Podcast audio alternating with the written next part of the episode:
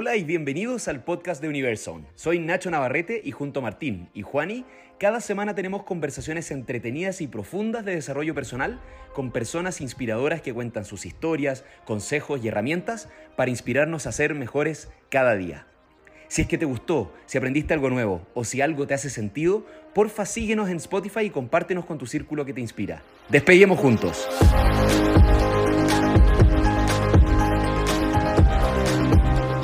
Bienvenidas y bienvenidos todos a otro capítulo del podcast de Universo, este podcast donde hablamos con personas que nos inspiran, personas que están viviendo su mejor versión, haciendo las cosas que aman hacer para entender sus procesos, herramientas, equivocaciones, aciertos y, aprender de ellos. Hoy día traje a alguien que ya conozco hace años, que me ha ayudado a mí personalmente como emprendedor eh, y como actor. Ahí vamos a ver esa conexión la conozco hace varios, varios años atrás, cuando ella estaba partiendo su camino emprendedora, incluso antes de que yo me atreviera a dejar el derecho. Es una inspiración emprendedora para mí. Em, lleva algunas semanas ya instalada desde su nuevo hogar en México, así que esta es una llamada internacional. Estoy con Paula Eney, ella es la co-founder y partner de Platanus Ventures, es una de las aceleradoras más importantes de Latinoamérica, tiene oficinas en Chile y ahora en México y ellos apoyan emprendimientos que están en etapas tempranas y que tienen fuerte foco en tecnología. Antes de Platanus, ella pasó varios años emprendiendo, trabajando en Startup Chile, em, entonces tiene una experiencia en todos los asientos que hay en la mesa del emprendimiento. Em, es una experiencia que necesitaba tener, quería tener esta conversación hace años, he hablado con su socio, soy amigo de su hermano grande, entonces ya estaba dando vueltas en torno a mí, ella me habilitó muchas posibilidades a mí desde, como decía, el teatro, entonces esta es una forma mía de devolver la mano y decir que también tengo infinito que aprender de ti, así que ¿cómo estás, Paula? Gracias, Nacho. Qué, qué honor ser presentada así. Casi me, puse roja. No se nota, pero me puse roja. Paula, estoy feliz de tenerte aquí. Quiero, quiero consejos de emprendimiento para la gente que nos escucha. Tú ya has visto muchos startups, los que funcionan, los que no. Ya tienes como data acumulada de experiencia personal, que es lo más lindo que puede haber. Cómo partir empresas, elegir socios, entender los objetivos y los sueños que, que tienen ustedes como aceleradora y el ecosistema emprendedor en Latinoamérica, eso es más o menos, pero sobre todo, como dije al principio, esta la inspiración eres tú y es entender cómo alguien con tu recorrido llega a esto, cómo se fueron conectando los puntos. Y siempre en lo que hago en, el podcast de Universo es que personalizo las empresas el eh, personalizo, perdón, la entrevista a el invitado para que tenga algo que ver con lo que, con lo que son. Entonces, la estructura de tu entrevista está armada por las etapas de financiamiento de startups. Tu primer capítulo es la etapa pre-semilla y esto es tu vida antes de saltar al emprendimiento. ¿Cuáles son esos pequeños hitos como de aquí a que te metiste al mundo de emprendimiento? ¿Qué cosas, qué palabras salen, qué lugares en tu vida? Eh, es interesante, yo creo que el, yo creo que la mayoría de las personas que están en este mundo en general llegan como de forma más o menos accidental, o por lo menos en, esta generación en la que estamos nosotros. Quizás en unos años más ya sea más intencional el camino. Y, yo no soy la excepción. Fue, yo soy psicóloga de formación, eh, o sea, no, no, empecé a estudiar a mis 18 años, no me imaginaba emprendiendo. Eh, soy psicóloga de formación y, y, dentro de, de, la carrera de psicología, que lo pasé muy bien estudiando una carrera súper super chora, súper interesante para estudiar, pero me fui dando cuenta que no era como el camino que yo quería seguir ya en el mundo profesional porque eh, creo que tengo demasiada energía para, para, algo que, realmente los caminos son un poco pasivos en, la psicología, entonces eh, empecé a explorar cosas como que me di la oportunidad de, de, explorar sin objetivos, creo que fue algo como importante en ese momento, sin decir como, porque quiero llegar a B, tengo que tomar X camino. No, fue como, quiero curiosear y, y, quiero seguir mis curiosidades. Y ahí hice muchas cosas, eh, pero dos creo que fueron, fueron relevantes. Eh, bueno, principalmente una, que empecé a hacer talleres de escritura de obras de teatro dentro de la, de la carrera, así como, bueno, un minor, ¿cachai? Sí. Eh, porque siempre me ha gustado escribir, desde que era niña, iba a un colegio Montessori y, yo iba siempre al rincón de la lectura y escritura cuando otros iban a hacer otras cuestiones. Em, entonces, dentro del taller de, escritura, em, fui como dándome cuenta de que en realidad sí me encantaba escribir, em, pero que tampoco probablemente me iba a dedicar a escribir obras de teatro. pero justo en ese tiempo, mi hermano Gonzalo, al que tú conocí, eh, había decidido dar el, el, salto de emprender y estaba pensando en ponerse con algo que no sabía muy bien qué era. Em, pero finalmente entre los dos decidimos armar algo que se llama El Vaso Medio Lleno, que era un, como, un BuzzFeed, como un, medio digital de contenido positivo, em, que por un lado pretendía eso, como generar eh, positividad y, acercar noticias relevantes que fueran em, inspiradoras a las personas, eh, y por otro lado tenía un modelo de negocios que en el fondo queríamos ser una startup de, de alto escalamiento, lo fuimos descubriendo igual en el camino. Pero esa fue mi, mi etapa presemilla, por así decirlo. Y la otra parte que dije que habían dos cosas que fueron marcadoras. La segunda es que hice un viaje por, por el mundo, tuve como el privilegio de poder hacerlo en realidad. Eh, y ahí hice un retiro de meditación de Vipassana, que es una meditación budista eh, como bien intensa, bien disciplinada y que eh, en el fondo me acercó mucho al mundo budista y cuando empecé el vaso medio lleno, como que yo estaba muy inmersa en el budismo y quería generar positividad en el mundo, etc. Entonces, esto como que agrupó ambos intereses. Eh, así, así llegué, de forma bien accidental. Qué, lindo, qué, qué, capacidad de, de, ser concisa para explicar. Te mandaste acá como 20, 20 algo años en minutos.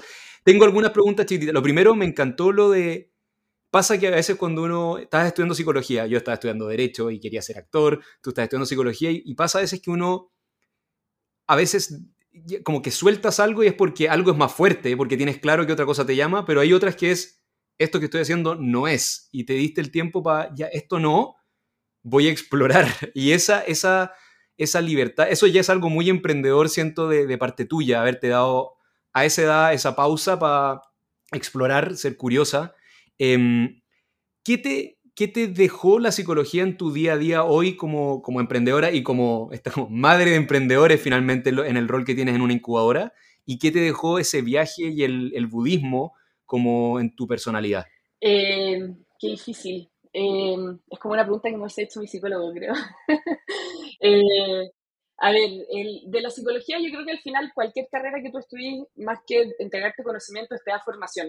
Y lo que a mí me gustó de estudiar psicología y en la universidad donde estudia, que es la Universidad de Diego Portales, es que fomentaron mucho el pensamiento crítico. Ellos, ellos como universidad son muy de pensamiento crítico, del, del, pluralismo, en el fondo, que la diversidad es algo a lo que uno le tiene que dar la bienvenida, diversidad de perspectiva y por lo tanto a la tolerancia, etc. Yo creo que eso me marcó parte de lo que soy completamente, se lo, lo agradezco mucho a la universidad no sé si me lleve así como una metodología o algo que aplique a diario, porque la verdad es que no. Eh, pero, pero sí creo que, que todo lo demás eh, lo traigo conmigo y, también creo que por la razón por la que estudio psicología es porque me genera mucha curiosidad la forma en la que personas enfrentan la vida, las decisiones que le toman, por qué las toman. Eh, y creo que eso sigue siendo parte de mi trabajo, ¿cierto? Trabajo con, con cientos de fundadores al año y son cientos de historias y cientos de decisiones y cientos de caminos que se recorren y por suerte yo puedo como observar cada uno de ellos y eso me llena mucho. Em, y el budismo, eh, la verdad es que no sé si está como ligado a lo profesional. Quizás somos bien pragmáticos, creo, en Platinum Ventures y creo que el budismo es una religión bastante pragmática. Eh, quizás eso se, se, ha materializado así, si, si me atreviera a decir algo. A mí me pasa con, con, lo que decías de la psicología, lo que te quedó yo como un amigo de Platinum, no, no estoy dentro, pero admiro lo que hacen y tengo mucha gente que está dentro y, se transmite. Eso es la cultura finalmente de una, de una empresa, un grupo. Esa cultura founder friendly que le llaman ustedes es real. Eh, como hay un verdadero interés desde la selección de los proyectos que ustedes agarran hasta cómo es la vida dentro de esto, que es muy centrada en las personas. ¿Quiénes son los que están acá y queremos compartir techo con gente que nos cae bien y nos gusta y nos atrae, obsesiona, como es muy, eso es algo que, que siento que el, foco de personas que tienes tú, esa, esa curiosidad que fue para explorar, pero también es, están juntando, hay un profesor en Harry Potter que como que coleccionaba los mejores alumnos, pero era porque quería tener a Harry Potter, porque era, era, era como, como tú dices, leí una entrevista que tú para elegir un proyecto quieres sentir ese FOMO, ese miedo de no me quiero perder lo que le va a pasar a esta persona porque siento que tiene potencial. Eso, creo que viene desde ahí, de tu curiosidad por las personas. Totalmente. Etapa presemilla, tenemos tu formación. Etapa semilla, eres emprendedora, estás en el vaso medio lleno. Ahí en esa etapa semilla está el Valle de la Muerte. Eh, tenías que cruzar esto, estabas en el día a día de emprender, cómo encontrar un modelo de negocio, bla, bla, bla. Y acá también son los años de Startup Chile. Más que, más que hablar en profundidad del vaso medio lleno, porque quiero que nos sentemos en Platanus, em, fuiste una first time founder. Y eso todos los que escuchen esto probablemente quieren postular a Platanus o ya postularon. ¿Cómo fue para ti? Como, ¿En qué empatizas hoy como de lo bonito y lo difícil de ser First Time Founder? Sí, qué buena, qué buena pregunta. Nosotros en Platinum Ventures no, no tenemos como, como requisito que tú ya hayas, creado una empresa antes, que sí lo tienen algunos inversionistas, ¿cierto? Nosotros sí invertimos en First Time Founders.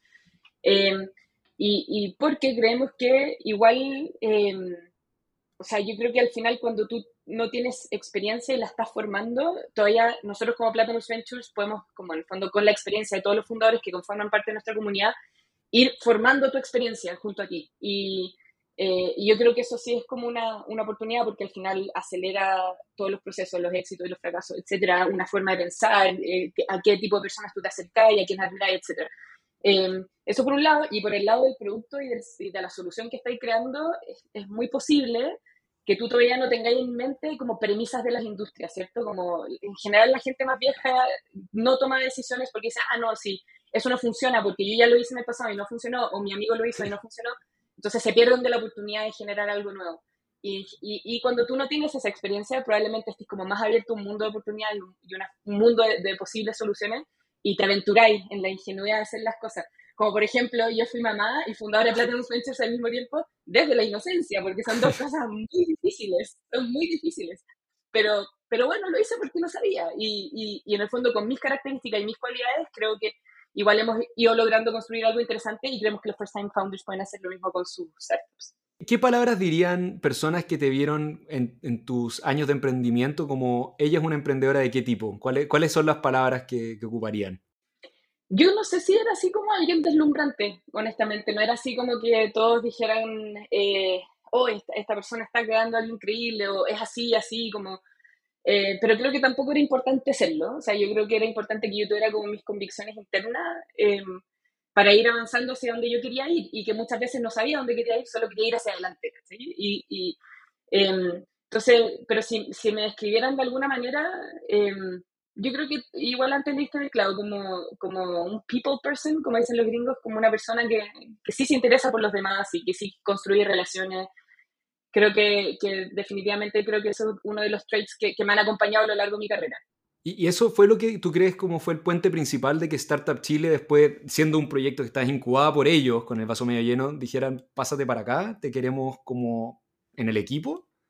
¿Fue eso lo principal? Sí, yo creo que sí. Yo creo que, o sea, sí, definitivamente quizás por, por, eso, y también creo porque, por lo que te decía antes de mi universidad, lo de tener pensamiento crítico, creo que también siempre, siempre he tenido pensamiento, yo crecí en Japón, como que para mí los status quo son como siempre cuestionables, incluso inexistentes en algunos casos.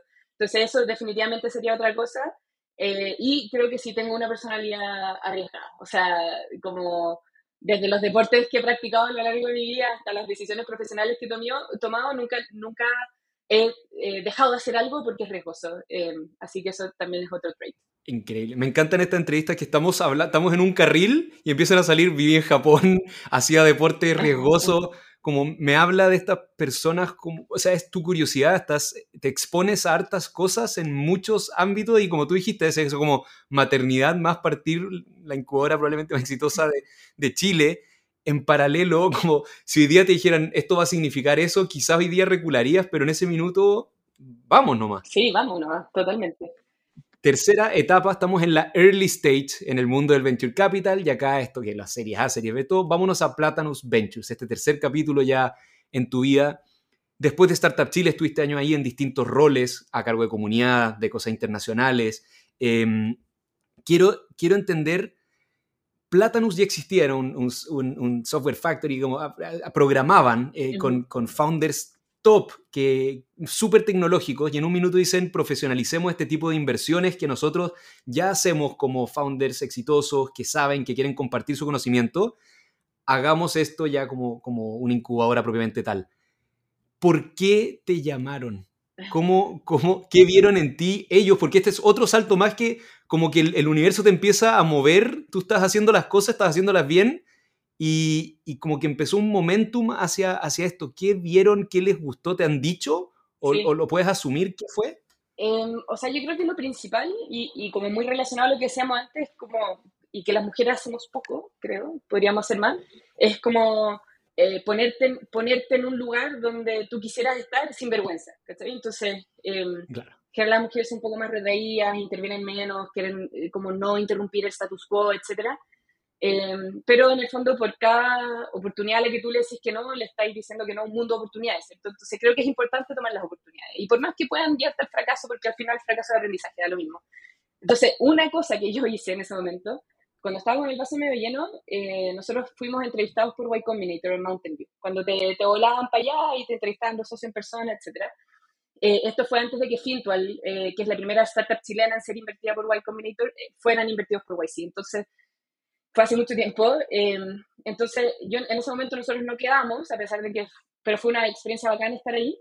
Yo en adelante, como yendo a San Francisco, estando en Mountain View, conociendo a los socios de YC, fue como, estamos en un mundo de distancia, o sea, como en verdad es, bacán en Latinoamérica, está lleno de oportunidades, mucha penetración de tecnología, pero todavía no están a la altura de como los programas, los mentores, no hay founders haciendo exits, etcétera, como que ganas de que, de que esto existiera.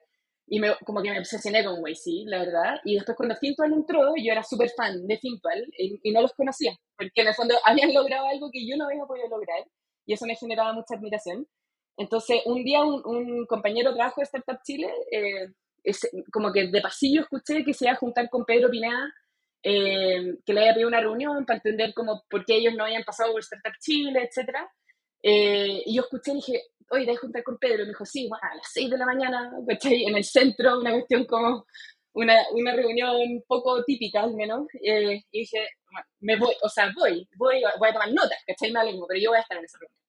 Y nos juntamos y ahí conocí a Pedro y hicimos buenas amigas con Pedro, creo que teníamos como ciertas perspectivas que eran similares.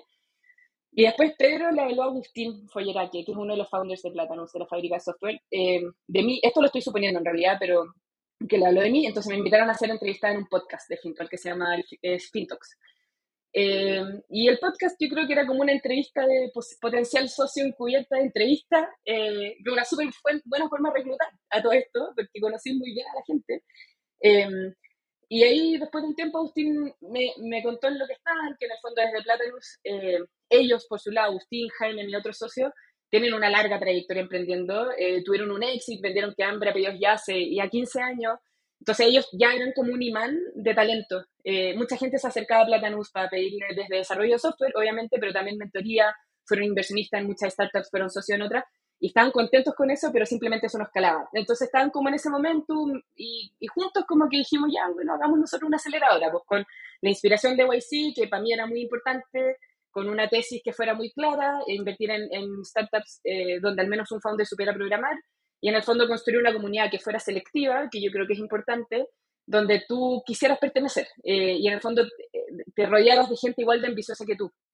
Y eso es lo que hemos mantenido en el tiempo. El por qué te eligieron lo combinaste, si te fijas, a qué querían construir, como, como la, conexión y qué, qué, buen ojo tienen para encontrar las personas también ellos, de eras el fit correcto para para esta, como tú dices, tomar una tesis de YC y, darles la identidad propia de acá y lo que le faltaba a esto. O sea, Chile tenía mucho camino por recorrer que ustedes han ido haciéndolo súper acelerado. Somos la única aceleradora eh, que es 100% sostenida por el mercado. O sea, nosotros levantamos fondos que son 100% privados. No tenemos dependencia de Corfo, no tenemos dependencia del BID. Entonces, creo que esos también son son, eran como lo que te decía antes, como que las personas que ya tienen experiencia dicen, oh, no se puede, no se puede invertir con Safe, los Safe no funcionan, oh, no se puede, las aceleradoras necesitan fondos públicos, la verdad es que no, tú puedes hacer las cosas de otra manera. Y, y creo que felizmente se nos han ido dando bien las hipótesis que nos hemos puesto en ese y, y, es algo muy lindo porque uno ve Platanus Ventures, de, de nuevo, desde afuera, pero como un amigo de la, de la casa, y es uno está rooting, así como, como uno quiere que ustedes la rompan también, como uno generalmente es como, ah, Lencora, pásame, y, nosotros somos los cool porque somos el startup. Ustedes hicieron la incubadora cool, o sea, hicieron la, incubadora que tiene un lenguaje, que tiene una cultura, es, es, como fueron mucho más allá de lo que estaba disponible en Chile, y cuando digo que son cool es en, en todo, o sea, Tú, me dejaste ir a hacer mi obra de teatro para allá, para los, leyendo el libreto, o sea, era, era un riesgo, vale, démosle, si se trata de startups. Em, hay un look, eh, hay un, como el logo, la, la, la, cultura que hay en la oficina, los tipos de post que hacen, el, el, podcast, hay mucha creatividad, hay software desarrollados por ustedes, para ustedes, para hallar sus reuniones, son como, son unas startup, como tienen, tienen mucho ADN de eso, entonces eso genera como una empatía, esa locura que como compartida de ser founder con ustedes, de ser founder de esta incubadora. Em, ¿Cómo ves la disposición en Chile de los founders a mentorear a otros? ¿Notas que hay hambre de eso? ¿Son quisquillosos todavía? ¿Lo han, logrado? Sí, o sea, yo creo que sí. Em, yo creo que es como la, funciona la misma como ecuación o premisa en, elegir a los mentores que a los founders, ¿cierto? Si tú quieres tener buenos founders en tu portafolio, solo puedes invertir en, buenos founders, ¿cierto? Porque comparten un, ADN. Tú lo mismo con los mentores, o sea, no puedes equivocarte en invitar a un mentor que los otros mentores no sientan respeto o admiración o pueden aprender de esa persona, pueden hacer inversión en conjunto, pueden hacer alianzas, no sé, de empresa, etc. Eh, y yo creo que sí hay disposición de, definitivamente de personas mentorear. De hecho, nosotros en nuestro programa actual está Juan Pablo Cuevas de que es uno de los mentores de plantas. En el fondo, los founders de esta generación se juntan semanalmente o bisemanalmente con él. Jaime Arrieta de Book, Agustín Foyeraque, ha estado, obviamente, ha estado Pedro, eh, Nicolás Jaramillo de Arch, eh, o sea, hay, Ian Lee de Examedi, que es como un emprendedor que nosotros invertimos, que ahora es mentor. Eh, así que sí, yo creo que sí, definitivamente hay muchas ganas de, de estas personas por participar, por un lado, porque sienten mucho como eh, ellos se identifican con lo que nosotros estamos construyendo, que ganas de haber tenido esto cuando yo empecé. Esa es como la... Entonces, entonces tienen como estas ganas de como give back, por así decirlo, y por otro lado se mantienen súper eh, despiertos eh, y informados de lo que está pasando en el mundo de las startups gracias a la experiencia de mentoría. Y por último, son, en general son inversionistas ángeles, entonces aquí tienen como un buen como mateo de, de startups, de startups y después como de buenas oportunidades de inversión que las hacen en el, en el demo day. Muy buena respuesta. Acá tengo una siguiente pregunta que se divide en dos patitas, una principal y una, una, derivada. La principal es, más que qué busca Platanus, ¿qué buscas tú en los founders? ¿Qué, Me, encantó, te, leí mucho, te escuché mucho estos días preparándome y quiero que la, gente acá, si es que, si es que no hace la pega de ir por los otros lados, que puedan escuchar acá lo que Paula Eney busca en founders, a que ella respeta, que ella admira. Me encanta que usas la palabra admiración mucho en muchas entrevistas respecto a estas personas que como tú dices, lograron lo de YC, te vinieron a buscar porque ya estaban construyendo la cosa en la que tú querías trabajar. ¿Qué buscas en los founders? Y la segunda pregunta es, una de sus exigencias es, tiene que haber un sitio que hace mucho sentido, siendo que están buscando el foco tecnológico, pero lo que pasa con toda la gente, me llaman, Nacho, tenemos esta idea, pero nos falta el CTO, como, ¿dónde están estos personajes ausentes? Pero primero, ¿qué buscas tú en los founders? Ya, quizás partamos al revés porque, porque lo mencionaste al final. Lo nosotros como nuestra tesis es invertir en equipos donde al menos un founder sea técnico, ¿cierto? No tiene por qué ser un ingeniero civil de la católica o la universidad que sea, no tiene por qué tener un título, hemos invertido en gente sin título, pero sí tiene que tener las capacidades. Eh, y en específico, ¿y por qué? Porque al final nosotros creemos, y yo creo que las startups que van a ganar esta gran competencia de startups en Latinoamérica probablemente no sean las que más capital levantan, sino que las que mejores equipos construyen.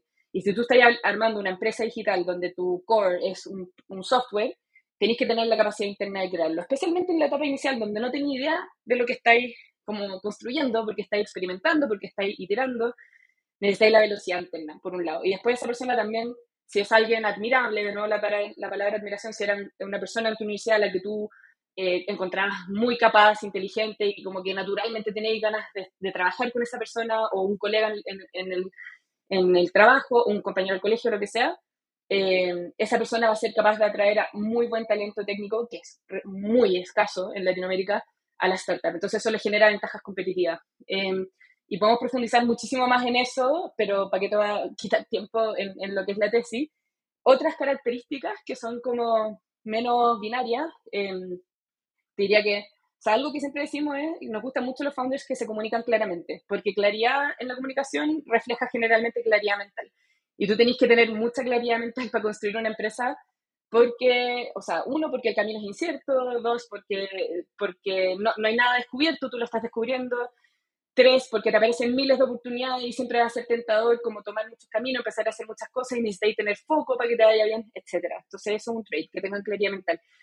Dos, algo que nos fijamos mucho era como, eh, las características de, como en el historial que tiene esta persona de plasmar sus ideas en el mundo. Entonces, eh, si son personas que, que, han llevado sus ideas a cosas como del mundo real o el mundo empresarial, lo que sea, pero de forma consistente, es, es una súper buena señal. Entonces, de hecho, una pregunta que, que, hacemos a veces en la entrevista es, eh, ¿qué estás haciendo tú a los 12 años? Porque no sé si te has fijado que los niños juegan, pero los niños se toman súper en serio sus juegos, o sea, están, están inmersos ahí, es una realidad, es algo importante.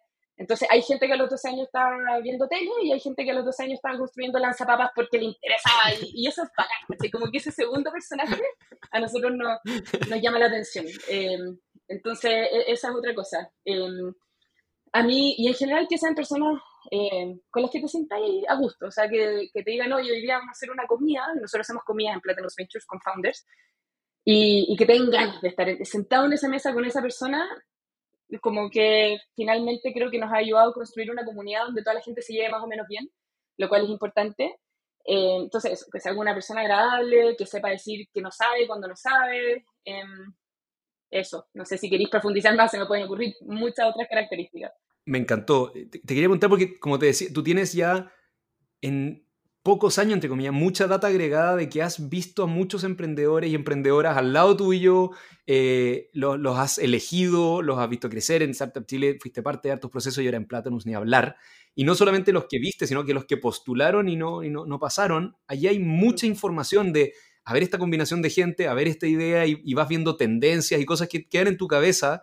Em, con, el tiempo, ¿qué, podrías concluir? ¿Quiénes disfrutan el camino emprendiendo finalmente? ¿Qué tipo de personas? Oh, qué buena pregunta. Creo que nunca me la han hecho. Em, o sea, yo creo que son las personas que, no lo están haciendo por el ego, por un lado. O sea, no, no, lo están haciendo porque quieren figurar, ni porque quieren ser los que levantaron la ronda más grande, ni el CEO con el equipo más grande, sino que realmente están, están más comprometidos con, con, el propósito, con el resolver un problema, que con el figurar. Eso es definitivamente, porque es poco glamoroso emprender. O sea, en verdad al principio hay alguien que tiene que ir a comprar la leche para tomarse el café en la mañana y tiene que ser un founder. Entonces, si hay alguien que no está dispuesto a hacer ese tipo de trabajo, en general creo que son personas que, que se aburren y, y, en el fondo hay muchas tareas que son poco glamorosas durante bastante tiempo en un principio. O sea, hay que hacer un farm para recoger información y tú eres un ingeniero civil de la católica, entonces teoría debería estar haciendo cosas más desafiantes, pero no, hay que hacerlo, es parte de la pega. Entonces, esa persona que en el fondo entiende que, que hay que hacer este tipo de trabajo y, no hay que estar como luciéndose, ni, eh, eh, yo creo que es alguien que generalmente disfruta mucho de emprender. Creo que las personas que, em, que en el fondo se sienten eh, cautivadas por el desafío, por la incertidumbre, como son personas aventureras, creo. O sea, como realmente podrían ser aventureras en muchas otras cosas, pero esta es su aventura, ¿cachai? Construir una empresa ir descubriendo cosas. O sea, el viaje del héroe, no sé si lo conocí, de Joseph Campbell. Sí, sí, sí. Eh, el héroe clásico de Joseph Campbell creo que es el emprendedor. Entonces, va a ser, va, va a enfrentarse al submundo, va a entrar al infierno, lo van a tentar, le van a pasar un montón de cosas y, y, y va a salir, ojalá, victorioso en algún momento. Sea con una empresa exitosa o una empresa fallida cualquiera de los dos caminos. Qué lindo esto que, que, dijiste que sacaste lo del libro de Campbell, Paula, porque cuando escribí mi obra, que, que es de emprendimiento y todo, yo decía, ¿cuál es el arco acá? Como, y, originalmente iba a ser una obra muy chistosa del peor pitch del mundo, pero faltaba demasiado, porque como solo problemas, solo chascarro, y era esto, le faltaba corazón, y faltaba el mentor en el camino, y faltaba esta, el peor día del mundo, y em, me encantó la respuesta. Eh, Quiero conectarla a una pregunta, ya llevas años en Platanus Ventures, están construyendo esto con tanto éxito. ¿Cuál ha sido una o algunas de tus mayores alegrías hasta ahora de haberte atrevido a hacer esto? Eh, o sea, yo creo que para mí, yo entiendo que también mi camino, yo me siento mucho más emprendedora que inversionista o lo que sea, al final creo que también estamos construyendo. Em, y, y, en general el camino de emprender tiene muchos altos y muchos bajos. Entonces es como bien, suena súper cliché, pero es súper real que tú tenés días casi como erí el rey del mundo y días donde erí una escoria, ¿cachai? Y como que decís, ¿para qué? Y debería... Le pasa a todos, creo. O sea, hay que, hay que entender eso. Entonces, pero sí, y yo creo que es un desafío que yo tengo, soy muy para adelante, para adelante, para adelante. Entonces me cuesta detenerme a disfrutar de las alegrías que tú comentas, como que bacán, las, las disfruto los minutos que, que, que merezcan, pero eh, pero es algo que tengo que hacer más. Y una de las últimas cosas que me trajo así como alegría, que me hizo saltar de la silla, literal, fue que eh, terminamos de, completamos nuestro segundo fondo, que es un fondo de 15 millones de dólares, que nos va a permitir invertir en al menos 100 startups de toda Latinoamérica. Entonces estamos muy en la originación de empresas y yo creo que si a nosotros nos va bien, como que la TAM va a tener más startups. Entonces, no era por el fondo, sino que era por la posibilidad de hacer todas esas inversiones y, hace un par de semanas ya lo, lo completamos y sí, me, me, puso muy feliz, la verdad. Qué felicidades y gracias también en nombre de los startups de Latinoamérica, ese, ese trabajo de ser eterno. Ustedes también tienen que convencer a mucha gente, entonces, eh, eh, eh, y para convencer todo el trabajo que hay por detrás, los felicito. Em, quiero pasar a la growth stage. Estamos ya serie, serie C, serie D, y esto es ustedes creciendo la expansión a México. ¿Cuál es el motor detrás de esta apuesta y qué tal fue para ti tomar la decisión? E, e, e, eres madre, estás, con el, estás fascinada con, el ecosistema que estás construyendo en Chile y México. ¿Cómo, cómo, pasa esto? A ver, nosotros partimos muy intencionalmente en Chile nomás. O sea, el 2020 nacimos, hicimos cuatro inversiones, el 2021 hicimos 11 inversiones, el 2021 hicimos, de las 11 hicimos creo que tres que no eran chilenas, entonces fue muy intencional eso, quisimos construir algo que realmente agregara valor, que viéramos que la gente necesitaba y queríamos hacerlo bien. No queríamos salir con un fondo gigante porque, oh, no, aquí el glamour y el ego no, no van con nosotros y, creo que no van con las startups en las que invertimos. Entonces, eh, pero siempre quisimos ser un fondo regional, o sea, siempre quisimos construir algo grande, hemos tenido esa ambición desde el día uno, solo que había que hacerlo en el momento correcto. Eh, y el momento correcto llegó hace como un año, la verdad ya íbamos invirtiendo, ya no sé, pues de las postulaciones que recibimos, un 70% son de empresas no chilenas eh, y el resto es de Chile. Y hemos hecho varias inversiones mexicanas, colombianas, de Guatemala, de España incluso, eh, Perú, como que ya tenemos presencia regional y era momento de hacer un doble esfuerzo en eso y de consolidar y de seguir creciendo y en el fondo de estar presente con la comunidad que tenemos fuera de Chile y hacer que la gente se conozca y etcétera. Entonces, em, nos vinimos de los cinco socios que somos, hay tres viviendo en Ciudad de México en este momento. O sea, estamos súper enfocados en que nos vaya bien aquí. También aquí estáis más cerca de Estados Unidos, como tú dijiste antes, nosotros también levantamos capital, tenemos que hacer un montón de, de pitches y convencer a un montón de personas que nos, invierten para invertirle a ustedes. Y, y, es más fácil desde acá, como soy mamá, hacer esos viajes de Chile a San Francisco significaban demasiado como trade-off a nivel personal y creo que era mucho mejor hacerlo desde acá. Em, pero sí, o sea, no, yo creo que no fue fácil y creo que es importante transparentarlo, porque también mi familia, mi hija, mi marido tenían una súper buena vida en Chile y yo les estaba pidiendo a ellos que sacrificaran su estabilidad y su bienestar y su felicidad en pos de Platinum Venture, ¿cierto? Eh, así que, pero, pero creo que, creo que vale la pena. O sea, yo estoy aquí para que valga la pena. No nos puede ir mal en México. admirable la decisión, qué rico el equipo que tienes ahí en tu propia casa, que están apostando a la par contigo eh, que sea una época muy exitosa ya, no, no, cabe duda. Si es que hace un par de semanas ya, ya abriste tu temporada en México cerrando ese fondo, las cosas van bien. Y, con eso quiero pasar a esta etapa final antes de, los consejitos que, te voy a pedir que dejemos a la gente. La etapa final es el IPO, es abrirse a la bolsa en esta ronda, es eh, abrirse al mundo. Y en abrirse al mundo quiero saber cómo ves la situación hoy, el mundo, Latinoamérica, ¿Cómo, está, ¿Cómo ves Chile respecto a Latinoamérica, Latinoamérica respecto al mundo hoy para, para las startups y para lo que hacen ustedes? Sí, ver, eh, ¿cómo veo Chile con respecto a la TAM? Yo creo que eh, Chile es, eh, hay mucha densidad de talento en Chile, o sea, yo creo que es mayor la densidad de talento de, la que yo observo ahí que en otros países de la TAM. Entonces, de hecho, si tú lo pensáis, en Chile hay más unicornios que en Colombia y somos un tercio de la población colombiana y en Colombia tienen tienen a Rappi, que en el fondo ha sido como un gran propulsor del ecosistema local. Eh, entonces, yo creo que esas son como buenas ventajas competitivas por un lado. Por otro lado, creo que la industria de, de los limited partners o de los inversionistas de fondos es mucho más desarrollada en Chile que en el resto de Latinoamérica. O sea, van fondos de Estados Unidos incluso van a Chile a levantar capital. Eh, y creo que eso es súper, o sea, como que el círculo es, más virtuoso que en, que en otros lugares. Eh, yo creo que en Chile el, talento particular, particular bueno que hay es técnico. O sea, este socio, CTO, fundador que construye el producto en general, hay gente demasiado buena en eso en Chile, aunque son pocos, pero son buenos. Eh, esa es como mi observación de Chile con respecto a, la TAM. O sea, y, también por último creo que la gente en Chile quiere emprender. O sea, como que emprender es un camino profesional deseable. A diferencia de hace 10 años no lo era, era como de locos y cesantes. Ahora no, ahora, o sea, como que la gente no ni se igual dice, ah, igual me gustaría ser founder de startup, lo cual lo encuentro muy positivo. Eh, y respecto a la TAM con el mundo, este es como un, eh, o sea, yo obviamente estoy convencida de que estamos, hay muy buen momentum ahora, estamos en como como justo antes de que sea obvio que tenéis que invertir en la TAM. Y para mí las señales son que hay alta penetración de Internet, o sea, en casi todos los países de Latinoamérica, por lo menos un 70% de la población tiene acceso a Internet y por lo tanto productos digitales. Hay muchos problemas, o sea, como que históricamente no, la banca, por ejemplo, no, no satisface las necesidades del mercado, eh, la salud no satisface las necesidades del mercado, entonces hay como muchas oportunidades de crear soluciones que son, no son vitaminas, sino que son como necesidades reales, bien fundamentales. Eh, y por último, eh, hay cada, como que la industria del venture capital se está desarrollando. O sea, cada día hay más, falta, pero cada día hay más capital para emprender. Eh, como que en los dos extremos creo que hay que hacer más plata en los ventures, ojalá existieran más. Creo que somos como, literal, como hay cuatro en la región. Entonces necesitamos más capital en etapas muy tempranas y el cuello de botella, que yo creo que es la, la única razón por la cual no hay más capital fluyendo a la, a la región, o una de las únicas, es que hay pocos exits. O sea, hay pocas empresas que logran salir a la bolsa o venderse o hacer un merge y por lo tanto eh, a los fondos les cuesta retornar capital. Eh, así que eso debería ser algo que vaya evolucionando hacia mejor. Muchas gracias por esa, esa, respuesta completísima.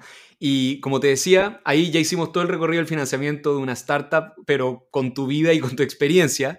Y esta última ronda es una ronda aparte, que es la ronda Universal, que es una ronda de preguntas rápidas de pequeños consejos para personas, cosas súper concretas de ti y con eso cerramos.